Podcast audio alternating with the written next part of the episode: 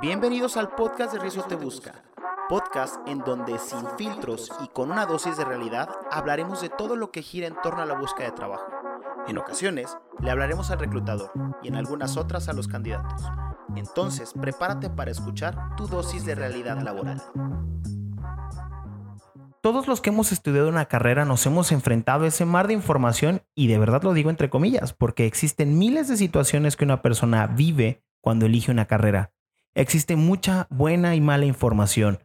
Existen buenos y malos comentarios sobre una profesión, pero realmente cuando estamos en esta difícil decisión nos preguntamos, ¿qué es lo que quiero? ¿Realmente es una buena carrera? ¿Realmente me haré rico? ¿Tendré trabajo? ¿Cómo es esta situación? Lo que nadie nos dice de estudiar una carrera universitaria es que el mundo laboral es como el cielo y la universidad aparentemente es el infierno o viceversa.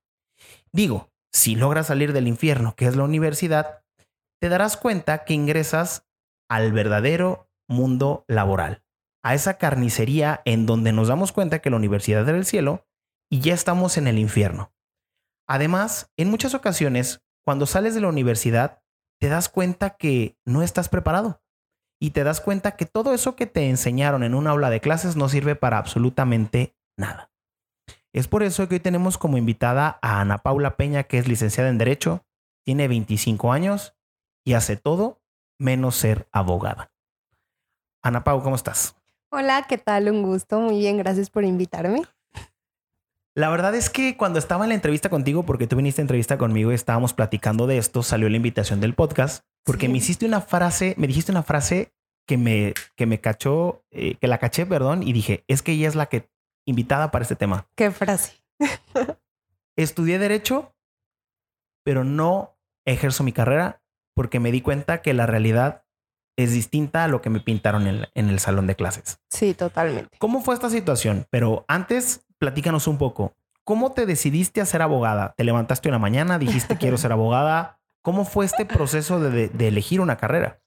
Sí, pues fíjate, te cuento que mm, desde chiquita yo creí que quería ser abogada. Sin embargo, a lo largo de mi vida me dediqué a otras cosas. Otras cosas como el modelaje, la belleza y así. Pero, pero ¿cómo dijiste? O sea, pero ¿viste una película? ¿Qué, nadie de mi familia se dedica a la abogacía. O sea, yo fui la primera que dijo, ah, quiero ser abogada. ¿Pero por qué? O sea, ¿qué te, qué te llevó a decir quiero ser abogada? Ay, se va a escuchar absurdo, pero por mis libros de este civil y ética. Cívica y ética. Cívica y ética. Ya no existe esa materia, pero. Ah, bueno, existía en mis tiempos. Cívica y ética, sí. También en mis tiempos. Sí. Y ahí te nació este Sí, ese gusto como que los derechos humanos, el, defender a las personas, los valores que se llevaban, como que decía, bueno, esa es mi carrera. A la hora de, tomar esa decisión, pues dije, creo que es, no, nunca me puse a investigar más porque siempre lo tuve en la mente y claro que hice un examen, ¿no? De orientación vocacional. ¿Y te salió leyes? Bueno, o derecho. Ajá. Como primera opción. ¿Dónde estudiaste? En la UNIVA. Estudié en la UNIVA. Ah, mira, yo hice también ahí mi examen de orientación vocacional varias veces. Ok. ¿Decides la materia? ¿Nunca analizaste otras opciones? No. O sea, derecho, derecho, derecho, derecho. Sí. Y, Dije, bueno, ya me salió hasta en mi examen de orientación vocacional. Pues yo creo que es mi carrera, ¿no? Ok. Absurdo. Entras a la carrera, son 10 años, bueno, son 3 años, un cuatrimestre, o sea, 10 cuatrimestres. Y conforme vas entrando en la carrera y te vas adentrando en, el mundo, porque primero llevas tronco común. Sí. Y poco a poco te van como que soltando las bases de, tu carrera. ¿Estabas convencida de era lo que querías? Sí, la verdad es que en mi carrera yo decía, wow, qué bonito todo. qué bonito. O sea, me gusta este la parte de las leyes, me, me, gusta este el ejemplo que me dan mis maestros, me gusta ver cómo, cómo llevan su vida. Yo creía que era lo que me gustaba hasta ese momento, en mis primeros cuatrimestres, obviamente. ¿Y cuándo fue cuando te empezaste a desencantar? O sea, ¿en qué momento empezaste como a decir, ay, creo que me equivoqué, creo que esto no era? ¿En qué momento sucedió? A la hora de hacer mis prácticas. ¿En dónde hiciste tus prácticas sin quemar al despacho? Claro, porque no. Yo estoy oh. muy agradecida. Ok, ¿dónde fue? La hice en un despacho donde llevaban materia administrativa. Ajá pero desde ahí dije, hoy como que no sé si es lo mío, pero bueno, ya estoy más para allá que para acá. Entonces, pues bueno, le voy a seguir, ¿no? Entonces, al momento de empezar a ir a los juzgados, fue cuando dije, chin, o sea, aquí me tratan mejor por una cara bonita. ¿O por ser mujer? Sí. Ok. Me daban accesos facilísimos, o sea, cuando otras personas tenían que hacer fila y yo decía, bueno, ¿de qué se trata esto, no? Y hasta ahí dije, bueno, no me molesta tanto. Hasta más adelante. ¿Y en qué momento te empezó a molestar? Porque ese, ese tema es, es un tema importante. o sea. Sí, la verdad es que de ahí me desencanté porque me graduó, bueno, estaba a punto de graduarme. Este, yo ahí me meto a la política también. Ok. Estaba a punto de graduarme, me meto a la política. Yo soy de Ocotlán, me fui a Ocotlán. Y ahí es, en el- yo est- estábamos en pandemia también, bueno, estábamos terminando de pandemia. Yo terminé mi carrera este, en la pandemia. Ah, eres generación COVID. Sí, Ok. así es. Y Y este, a mí me urgía titularme, ¿no? Por, por el puesto que iba en, en la política. Ok. Y. ¿Se puede saber cuál? Eh, ¿Cómo se llaman los? Y yo, qué mal que no me acuerde. Sí, muy mal. Sí, los que acompañan al presidente, Mm, los. Ay, lo tengo en la punta de la lengua. Ahorita te acordarás, no pasa nada. Sí. Entonces vas avanzando en este camino y te vas dando cuenta que tenías acceso a las cosas no por tu conocimiento, Exacto. sino por ser mujer. Sí, nunca me pusieron a litigar. Jamás Nunca. litigaste. Nunca. O sea, yo decía, bueno, ¿en qué momento voy a ponerme a investigar? ¿En qué momento me van a poner a hacer una demanda? ¿En qué momento? O sea, ¿en qué momento paso a, a ejercer lo que ya yo estoy aprendiendo, lo que yo aprendí? O sea, ¿en qué momento refuerzo eso? En ningún momento lo pude reforzar. ¿Y, y qué materia de- del derecho te, te- te interesaba? Porque, a ver, existe, si mal no estoy, civil, corporativo, Sí. eh, penal, eh, Penal, justo. eh, laboral, y te querías meter a lo- al penal. A mí me gusta lo penal, me gustan los derechos de la mujer, me gusta todo ese movimiento. O sea, mm, como que los derechos humanos, pero así en materia específica, si me dijeras a qué te gustaría dedicarte, sí me gustaría dedicarme a lo penal. ¿Y en qué momento se hace la, la balanza de decir, porque soy mujer, estoy obteniendo beneficios? Y, y luego inclinarte al, al tema, al tema de los derechos de la mujer, al tema de la balanza Sí. del, del equilibrio, cuando tú misma te estabas dando cuenta que no era una situación equilibrada. No, justo. Ahí es cuando te desencantaste y dijiste, Sí. no, esto no es para mí. Ahí es cuando dije, creo que no estoy siendo coherente con lo que pienso y con lo que me está pasando en mi día a día. Porque mira, antes de irme a Ocotlán, que me adelanté un poco, yo estaba en un despacho que llevábamos la materia penal, pero más bien en el área de fraudes, era más corporativo. Como de cuello blanco, ¿no? Que les. Ajá, justo. Entonces ahí, pues me usaban, me usaron solo de imagen. O sea, mm, como en la fiscalía me daban acceso súper rápido ahí, se junta muchísima gente para hacer fila. Y yo le gustaba a la persona de la entrada y me decía, licenciada, por Pásese, favor, pásese. claro. Pero ¿qué le parece si después nos vamos a comer? sí, Ajá, y ahorita yo- salga. Bueno, decía, bueno, por eso me están mandando los abogados, me imagino. Entonces ya llegábamos y había, no sé, una notificación que darle a una persona. Y me decían, tú vas a ver a esa persona. ¿Por qué? ¿Por qué? Porque es un hombre. ¿Por qué? Porque le agrada ver más a una mujer así presentada. Y yo, bueno. ¿Y te molestaba? Al principio decía, bueno, estoy creciendo, ¿no? Todos empezamos desde abajo. Pero duré meses así. Entonces yo solo veía, yo solo era la cara bonita que le servía el café. Y pues que estaba ahí para los clientes. Y yo no tenía voz ni voto para nada. Ok. ¿Y se supone que tu puesto lo tenía? Sí, claro. O sea, yo era este asis- asistente, pero jurídico. O sea, yo tenía que ver temas como de contratos, no sé, temas más profundos a, a mi carrera. Sí, y ahí es el famosísimo techo de cristal, ¿no? El, el, el, bueno, realmente tú estabas más que en el techo de cristal, creo que en el piso pegajoso, que es lo que llaman. Por ahí en algún otro de los capítulos de aquí del, del podcast, es del, creo que el de Andrea, hablábamos precisamente de estos temas. O sea, desprenderte del piso pegajoso para poder romper un techo es lo que está Sí. cañón. O sea, es el primer gran paso. Sí, Y tú te encontraste siempre en este punto. sí, sí, sí. ¿Y cuándo decides decir, bye? O sea, ¿qué, qué fue lo que te motivó a, a- a decir, renuncio, ya no quiero? Me motivó la oportunidad de irme a Ocotlán y crecer en la política. ¿Por qué? Pero no porque era algo que me apasionaba realmente, sino porque era un sueño que le quería cumplir a mi mamá. ¿sabes? Ok, entonces aquí ya viene el clásico. Sí. Es que mi papá quiere, es que Sí. mi mamá quiere, es que en mi familia son. Sí. Entonces, ¿realmente qué era lo que querías hacer? Arroba Rizo te busca. No sabía qué quería hacer. O sea, salgo de mi carrera contentísima de, de ese logro. Ya estaba involucrada en la política. Me urgía el título. O sea, por eso me quería titular. Sí, ya. la cédula, porque en la abogacía es súper importante. Entonces dije, bueno, esta es mi meta ahorita. Termina lo de la política, me asqueo de la política también. O sea, digo, Dios mío, o sea, como que fue una realidad de, de un México que no, que no me esperaba, pues. O Un sea, verdadazo, sí. Sí. ¿Y cómo es ese México?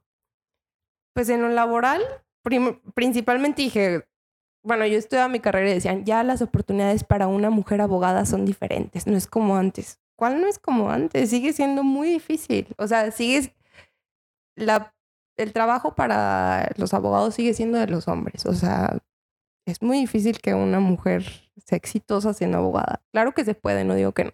Pero necesitas, no sé, como que otras cosas que yo ya no tuve. ¿Cómo qué? como frialdad. Siento que tienes que ser más fría, como que te tiene que valer un poquito más.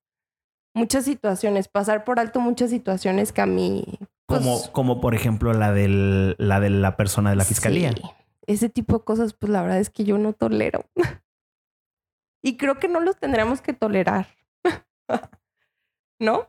Creo que yo también tendría que haber hecho la fila, como que el registro. O sea, nada más porque le pareció una niña atractiva, pues ya. Y ese tipo de detalles, o sea, esos son detalles chiquitos. Minúsculos. Ajá, a lo que realmente se vive en... Y algo así un poquito más profundo. No, pues es que todo se mueve con dinero. O sea, y más en lo penal. Y claro que los abogados te dicen, es que es solo para agilizar procesos. Y dices, ok, entonces la justicia solo es para las personas que tengan el dinero para agilizar su proceso. Si no, se van a quedar en la cárcel o se van a quedar con la demanda o van a perder sus bienes, ¿sabes? Pues por ahí hay una película que se llama ¿Es presunto culpable o presunto inocente? No recuerdo cuál Presunto es. culpable. Presunto culpable que hablan de un, de un caso de una persona que es inocente, que se ha demostrado miles de veces que es inocente y sigue en la cárcel Ah, sí. pagando una pena y una condena de un crimen que no cometió. Casi todo Puente Grande está así. bueno, si no es que todas las cárceles de México. Bueno, aquí nos estamos metiendo en temas bien Sí. súper complicados. Súper. Pero ¿qué le dirías a la Ana del pasado respecto a su carrera? ¿Le se- dirías, estudia lo mismo, estudia otra cosa? ¿Qué le dirías? O sea, porque, y lo platicábamos antes de empezar a grabar, Sí, empiezas a tomar decisiones cuando no estás listo. exactamente. Y una gran decisión en la vida de las personas que tienen la oportunidad o el deseo de estudiar una carrera es que a los 18, 19 años te enfrentas al, esto es lo que vas a hacer toda tu vida. Exactamente. Porque esa parte es lo que te dicen tus papás. Sí. Y tienes una presión social, familiar, este, personal, de que cómo me voy a tardar si todos los demás ya están estudiando, ya saben qué quieren y yo Y no. yo no. Ajá. Sí, Tárdate. sí. O tárdate. sea, es mejor. Tárdate. Yo, fíjate, yo entré a mi carrera de 21 años para cumplir 22. Eh, yo quería ser arquitecto también. Wow. Estuve ahí con, con el tema de la arquitectura, luego la medicina, este, luego aquí, luego allá. Tuve la dicha y la fortuna de que alguien eh, llegó a mi vida y me dijo, no salí en listas en la UDG en varios semestres en arquitectura. Me dijo, güey, yo te pago la carrera, yo siempre quise estudiar en la UNIVA, yo te pago la carrera. La verdad es que sí es una gran fortuna y una gran dicha y, y esa persona, al menos por la acción que cometió conmigo, tiene el cielo ganado Sí, claro. y me dio un compromiso moral de hacerlo con alguien más en algún momento de mi vida. Ay, qué padre. Pero yo decidí estudiar administración de empresas, que me gusta un chingo mi carrera, Sí. por la idea de decir, me van a pagar la carrera y te voy a meterme una carrera cara. Ay, ¿a poco? O sea, y, y- y fue esa como Sí, sí, visión de, sí. de microvisión de las cosas, porque pues debí de haber estudiado leyes, o debí de haber estudiado arquitectura, o debí de haber estudiado esto, Sí. o debí de haber estudiado o sea, aquello. estudiaste lo que pudiste, no lo No, que querías. Yo estudié la carrera de, de administración porque, según yo, era la que menos onerosa iba a ser para la persona que me dé la Ok. oportunidad. Sí. Porque arquitectura es muy cara. Sí. Entonces dije, oye, te van a pagar y todavía... Ahí Los tenía- materiales. Ahí tenía un poco de pobreza mental en mi vida y, y no, no culpo a nadie, sino a la situación Sí. en la que por esto tomé esa decisión. ¿Tú qué le dirías a la Ana del pasado respecto a la profesión? Sí, tárdate, pero estudia qué, piensa qué, analiza qué. Ay, sí. ¿Qué le dirías? Ahorita obviamente es, pues es fácil decirlo porque pues ya viví el proceso, pero sí ve las oportunidades laborales, sí ve que, que comparta tu manera de pensar a lo que te vas a dedicar. O sea, no importa, no hay prisa, no hay prisa alguna. A lo mejor en el Inter vas descubriendo y haciendo un curso, ¿no? Un curso de un mes, curso de un fin de semana. Y vas descubriendo poco a poco qué te va gustando. Este, la verdad es que yo me apresuré, me apresuré por el, este, ya todos mis compañeros ya saben qué estudiar. Creo que yo ya sé lo que quiero, pero realmente, a ver, yo estaba muy inmadura en muchos sentidos de mi vida. Ok. Tenía 18 años. Claro que a los 18 años, no digo que ninguna persona, pero casi nadie sabe qué quiere hacer el resto de su vida, como tú lo dijiste.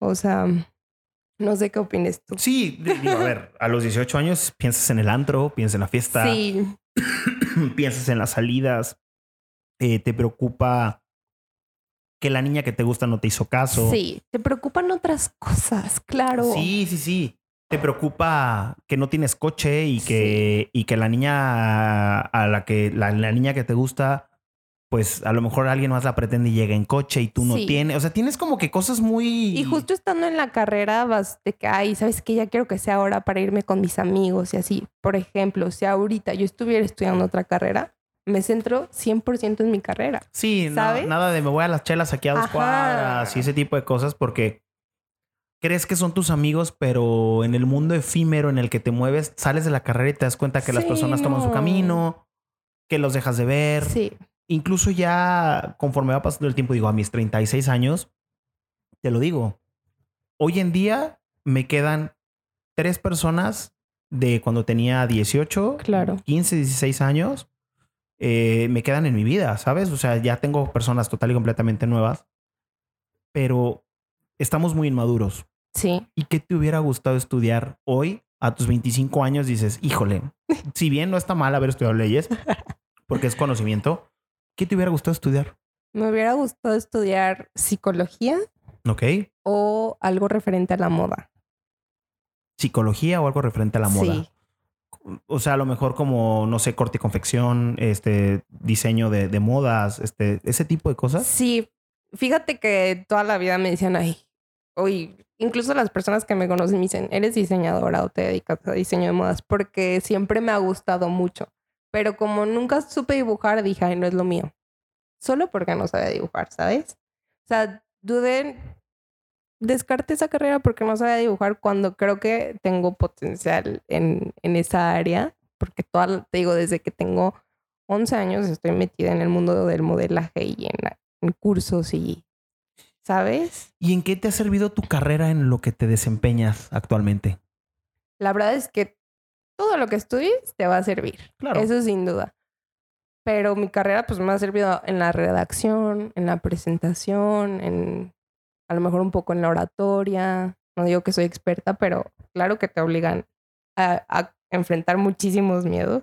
No, y la conversación, ¿no? Porque no es lo mismo hablar con una, con una persona que está en el mundo de la moda Sí, que no tiene ni idea de lo que pasa en el mundo. Y creo que eso es un, un- algo que te da una carrera. Sí. Te abre el panorama, te abre un, con- un conocimiento, te abre un lenguaje, eh, te, te empieza a ex- empiezas a explorar cosas La del- investigación. de los antecedentes de tu carrera y te empieza a abrir un mundo, ¿no? Así Sí. de, ay, Maslow, ¿quién era Maslow? Ah, sí, Sí. era un güey que dijo que la pirámide era necesidades básicas y de ahí te empiezas a ir, ¿no? Y luego te das cuenta que yo que estudié administración y que estuve metido en recursos humanos, te das cuenta que so- no solamente son los recursos humanos, también hay un poco de psicología, también hay un Sí. poco de análisis, también hay números, también hay esto, o sea, y es un, un- un mundo muy grande. ¿Y estudiarías otra carrera? O sea, ¿te aventarías otra vez a decir, ah, pues me voy a meter a estudiar a la universidad otra vez? Sí, fíjate que antes tenía la idea de, bueno, qué triste, ya estudié esto y, y de verdad, o sea, yo me sentía muy deprimida de no haber, de no ejercer, de que sea, ya me gradué y que no me guste y, o sea, era, sí fue una depresión, pues muy triste, un golpe de, de vida feo. Ok. Pero un día fui con una amiga que me maquillara y le platiqué así en la plática del maquillaje. Oye, paréntesis. Está pasando una ambulancia y yo aquí tengo una costumbre de que cuando pasa una ambulancia, de verdad espero que lleguen bien por esa persona porque en México Sí. tenemos muy mala cultura vial y de verdad espero que lleguen por esa persona. Estoy de acuerdo. Quiero Entonces, lo mismo. Ojalá que, que sí lleguen bien y a tiempo. Pero acaba de Sí. pasar. Ojalá que les vaya bien. Continuemos. Entonces llegas con tu amiga, te maquilla y Sí, y me dice, oye, ¿qué ha sido de ti? Y yo, pues, ¿sabes qué? Me gradué, tenía muchos años sin verla. Le dije, me gradué, soy abogada, pero pues, ¿qué crees? No ejerzo. O sea, no me gusta. Y así, para de maquillarme, se me queda viendo y me dice, ¿a poco solo quieres estudiar una cosa en tu vida?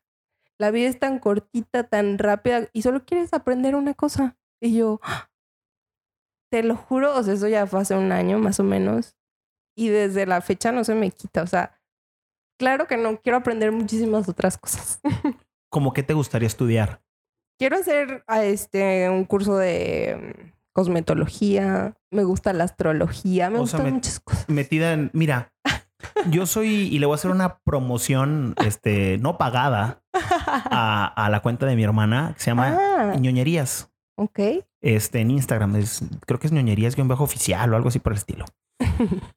Y yo con la cuenta de mi hermana, a pesar de que es mi hermana, descubrí que todos llevamos un ñoño por dentro Sí. y que todas las personas tenemos diferentes maneras de aprender. Yo no soy un gran lector. Ok. Me cuesta mucho trabajo leer porque soy súper hiperactivo y el hecho de leer es paz, tranquilidad, Sí. calma, concentración. Y, y a mí me cuesta mucho trabajo el, el aterrizar mi cerebro en una sola cosa ¿Eres más auditivo? y visual. Ok. A mí ponme un documental y mira, te lo juro que lo cacho y te lo juro Sí. que se me queda todo y te lo juro que, ah, es que la imagen tal dijo es- Porque esto. es más interactivo, sí. porque es más interactivo. Eh, yo soy de esas personas que se fijan en las películas. Ah, ahí hay un error. Las tijeras eran de otro color. Sí, te creo. O la lámpara estaba apagada y está prendida. O, o me movieron esto. Me mo- o sea, sí, ten- sí, tengo esa capacidad de observación. Y eso es lo que a mí me da el conocimiento. Por lo que estudiar una sola cosa sí es muy frustrante. Sí. Y, y- de repente llegan momentos en los que dices, quiero más, quiero más, quiero más. ¿Y qué, qué te consejo le darías también a una persona que está en este punto de apenas voy a decidir qué estudiar? Sí. Yo siempre he dicho en todo mi contenido que en México debería de existir, deberían de existir un año de talleres eh, Ay, avalados sí. por la SEP y decir, durante este mes vas a ver materias de ciencias de la salud. Durante Sí. este mes vas a ver materias eh, gráficas. Durante este mes vas a ver esto, esto, esto, sin Sí. calificación. Es que no todos tenemos que ir a la escuela de que y a llevar las mismas materias. O sea, hay inteligencia musical, Sí, hay de deporte. es, hay- es, es a lo que voy. O sea. Que te permitirían conocer el verdadero Sí. mundo de la profesión. Yo cometí un error en la preparatoria, estudié hasta 15 meses en el CETI Colomos y me metí a electrónica y comunicaciones. Porque era el mundo, el de la Sí, sí, electrónica y me gustaba mucho y, y es algo, una habilidad que tengo. Pero ya estando dentro de la prepa, descubrí que yo me debí de haber metido a máquinas y herramientas o a control automático o a mecánica o a arquitectura o, o ese tipo de cosas porque es lo que me gusta. Sí. Y yo descubrí que la electrónica era- el- no era lo mío. Pero si yo hubiera tenido ese taller, Claro. hubiera descubierto que me gustaba más otra cosa. Y es que sería, o sea, sería un cambio enorme en cuanto a lo laboral, en cuanto a lo emocional, en cuanto a todo. Arroba Rizo te busca. ¿Y recuerdas cómo era tu crisis en la universidad cuando, cuando no sabías si era lo correcto? Es que en la universidad no me pasó tanto, me pasó hasta que me gradué. Hasta que saliste, hasta que dijiste, güey, ya le dediqué tres años de mi vida a esto. Sí, entonces fue más, más chocante para mí, la verdad. O sea, de que, ¿y ahora de qué trabajo? o sea, ¿sabes? Pero dije, ok, ahora le voy a sacar provecho a mis habilidades adquiridas. A lo mejor no voy a litigar, pero sí sé hacer muchas cosas. ¿Y qué haces respecto a tu carrera hoy en día? Pues anteriormente este, era la encargada de una empresa de paneles solares este, en el área de logística. O sea, nada que ver. Bueno, pero hay mucho tema legal. Sí, Un saludo a los que están pitando, que están sé, desesperados. están de aquí. malas. Están de malas. Al camión que no se mueve. Este,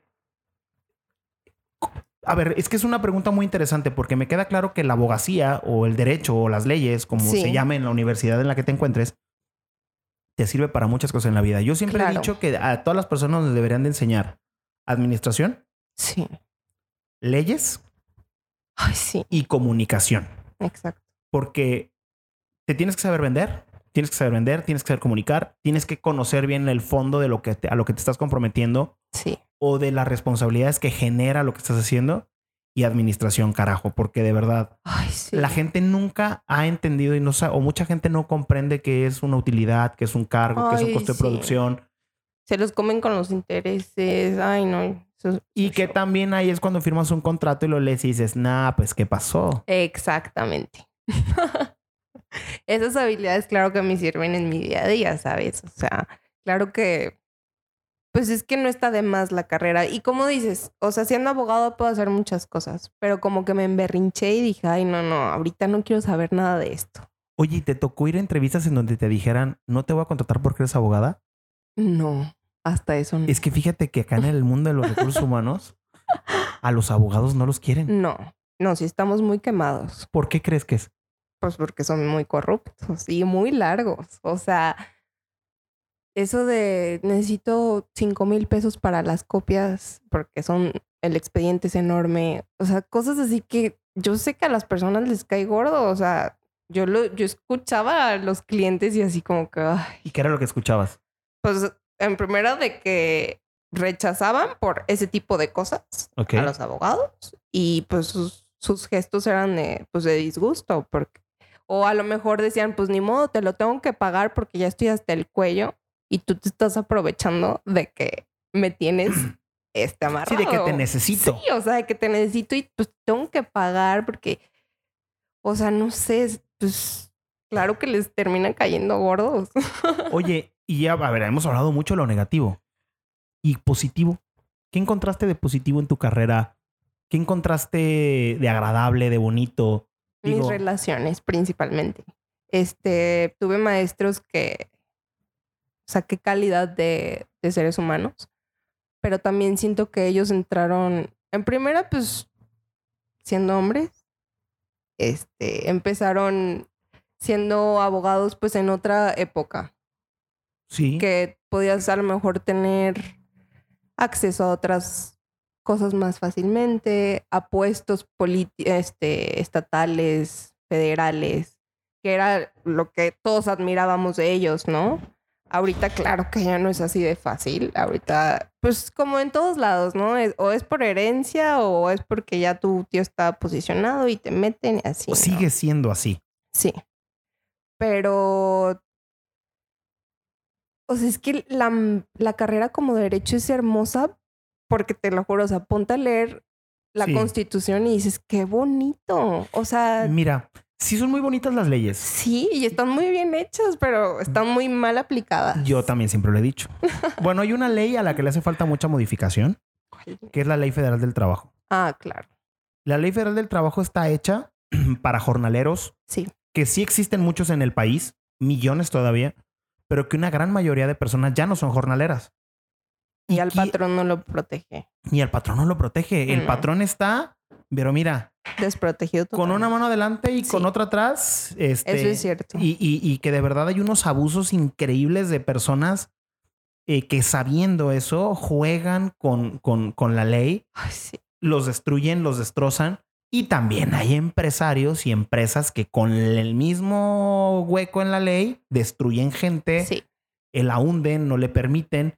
Pero creo que son más los empleados que, el, que patrones los que Sí. destruyen. La verdad es que sí, ya muchos saben sus derechos, van a junta de conciliación y les dicen, ¿sabe qué? Estoy en este problema y los defienden. O sea, tienen todo a su favor porque está en la ley. Lo que mucha gente no ha entendido es que el tener derechos también te da obligaciones. Claro. Es ahí donde no se cumplen. Pero bueno, ya no- lo- luego hablaremos del tema de la Sí. ley laboral. Para concluir, ¿qué consejo le darías a las personas que están o por elegir una carrera o que están todos los días yendo a una carrera en donde no están 100% conformes de lo que están Sí. estudiando? Si no estás siendo, si no te sientes conforme, no tengas miedo. O sea, no tengas miedo de decir hasta aquí. Porque a mí me dio miedo. sea, porque dices, a lo mejor ya estoy, bueno, si ya estás a punto de terminar, póntelo como una meta, como un logro y termínalo. Sí, ya revalidarás otras Sí. materias, ¿no? Exacto. Pero si estás como que dudoso, como que no sabes, respira, no hay prisa. O sea, encuéntrate a ti mismo, haz cursos, ve lo que te gusta, inténtale por un lado, por otro, y hasta que digas, ok, esto es lo que me gusta, le quiero, perdón, le quiero invertir tantos años de mi vida para dedicarme a esto, ahora sí aviéntate. Pero si no, creo que hay maneras de enriquecer tu conocimiento, de no estar sin hacer nada y encontrar lo que te hace feliz, ¿sabes? ¿Tú ya encontraste qué te hace feliz? No, todavía estoy en busca. todavía estoy en busca. Muy bien. Fíjate, tienes 25 años y Sí. sigues en búsqueda. Yo tengo 36 y todavía como que medio lo apenas medio lo estoy descubriendo. Es que no hay prisa. ¿Sabes cuál es la prisa? La prisa social. Sí, Eh, exacto. la prisa es el clásico comentario de, de la tía. eh, Ay, hijo, ya tienes veintitantos años y no sabes qué vas a hacer de tu vida. Y luego, ya terminas una carrera, o ¿no? tus propios papás. O tus papás, ¿no? Y luego terminas la carrera ahí. ¿Qué, mijo? ¿Para cuándo va a comprar su casa? Ya, Sí. ya, ya, ya, Sí, ya sí, terminó su carrera. ¿Qué onda? Y empiezan estos comentarios sociales porque luego también viene el clásico de para cuándo te vas a casar, ya que te casaste, cuando tienes el hijo, ya que tienes el hijo, cuando el segundo. Y, lo- y- y empieza esta presión social que es muy difícil y abrumadora. Que también, si tú eres papá y estás escuchando esto, güey, Sí. deja calma. que decida. O sea, sí. Sí. presiona, pero no lo ahorques, no lo ahogues. Sí, porque también hoy en día las nuevas generaciones están de, Sí. oh, no, es que tengo No me que, digas nada. es que tengo que estar en contacto y los astros tienen que estar alineados sí, para que, digo, a ver, está chido, pero No te fanatices.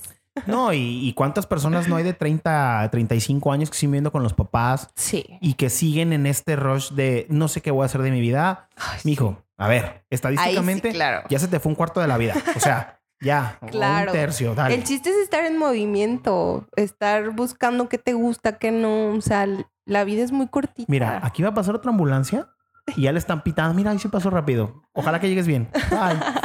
Este.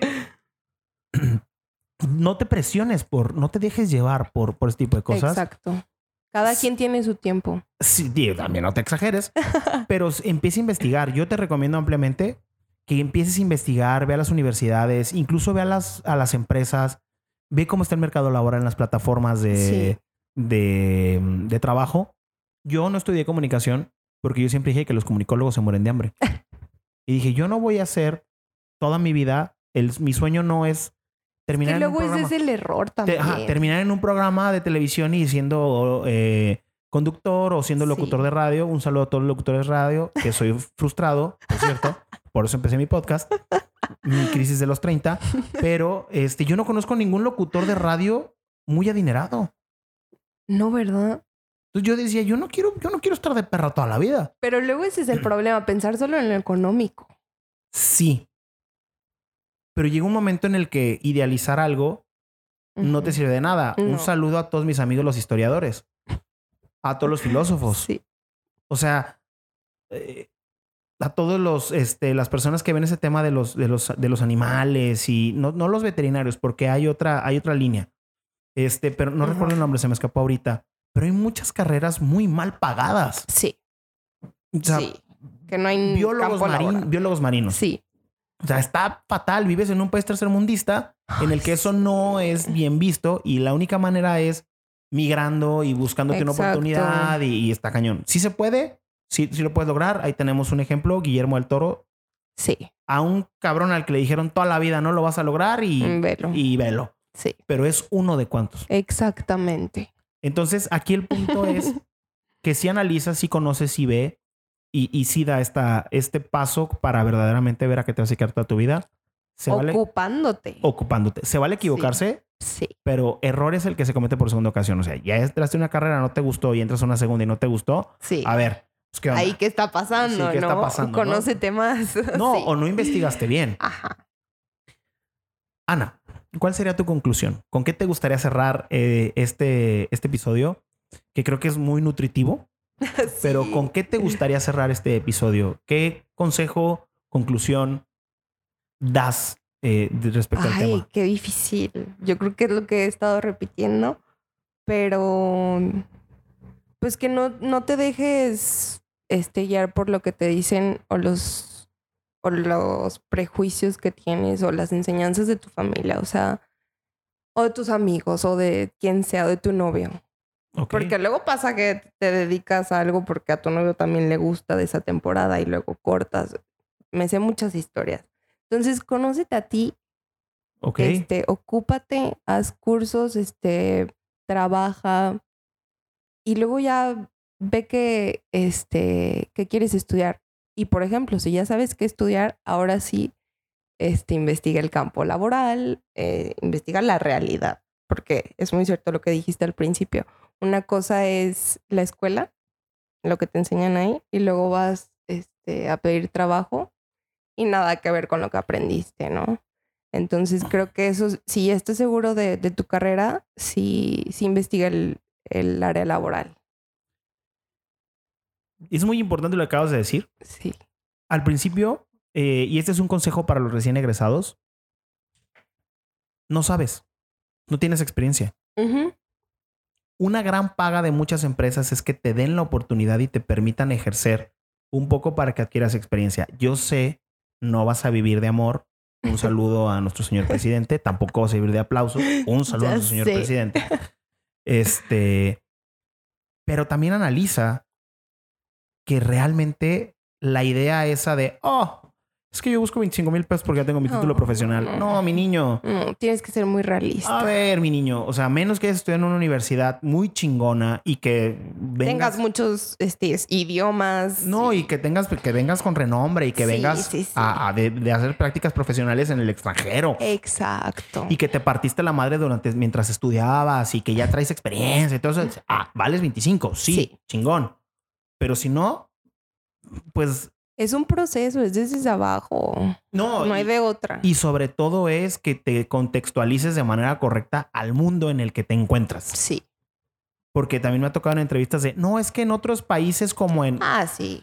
Sí, mi niña, pues Pero también, este es en, México. también en Dinamarca pagan el cáncer y en Dinamarca sí ponen quimioterapia y no ponen agua. Exacto. Y en Dinamarca no hay delincuencia y en Dinamarca las calles están bien chingonas y en Dinamarca las calles están bien padres. Pero en Dinamarca las personas pagan sus impuestos, en Dinamarca no son corruptas, en Dinamarca, o sea, que por, qué, ¿por qué están como están? Otros contextos. Sí. Claro. Mi conclusión, y, y ya para agradecer esto y no extenderme más, es toma bien el tiempo necesario, no exageres, pero ocúpate como tú vienes acá. Esa palabra me gustó muchísimo. Ocúpate. sí. Ocúpate en investigar, ocúpate en, en analizar cómo está el mercado laboral, ocúpate en ver cómo está la competencia. Porque Ajá, sí, Exacto. día a día siguen saliendo administradores, día a día salen abogados, día a día. Pero cuando sales de la carrera y tienes tu cédula profesional, estás en el mismo campo de batalla Sí. que una persona que tiene 15 años, que tiene 20 años, que tiene eh, un, un despacho, que tiene... Es Entonces, cierto.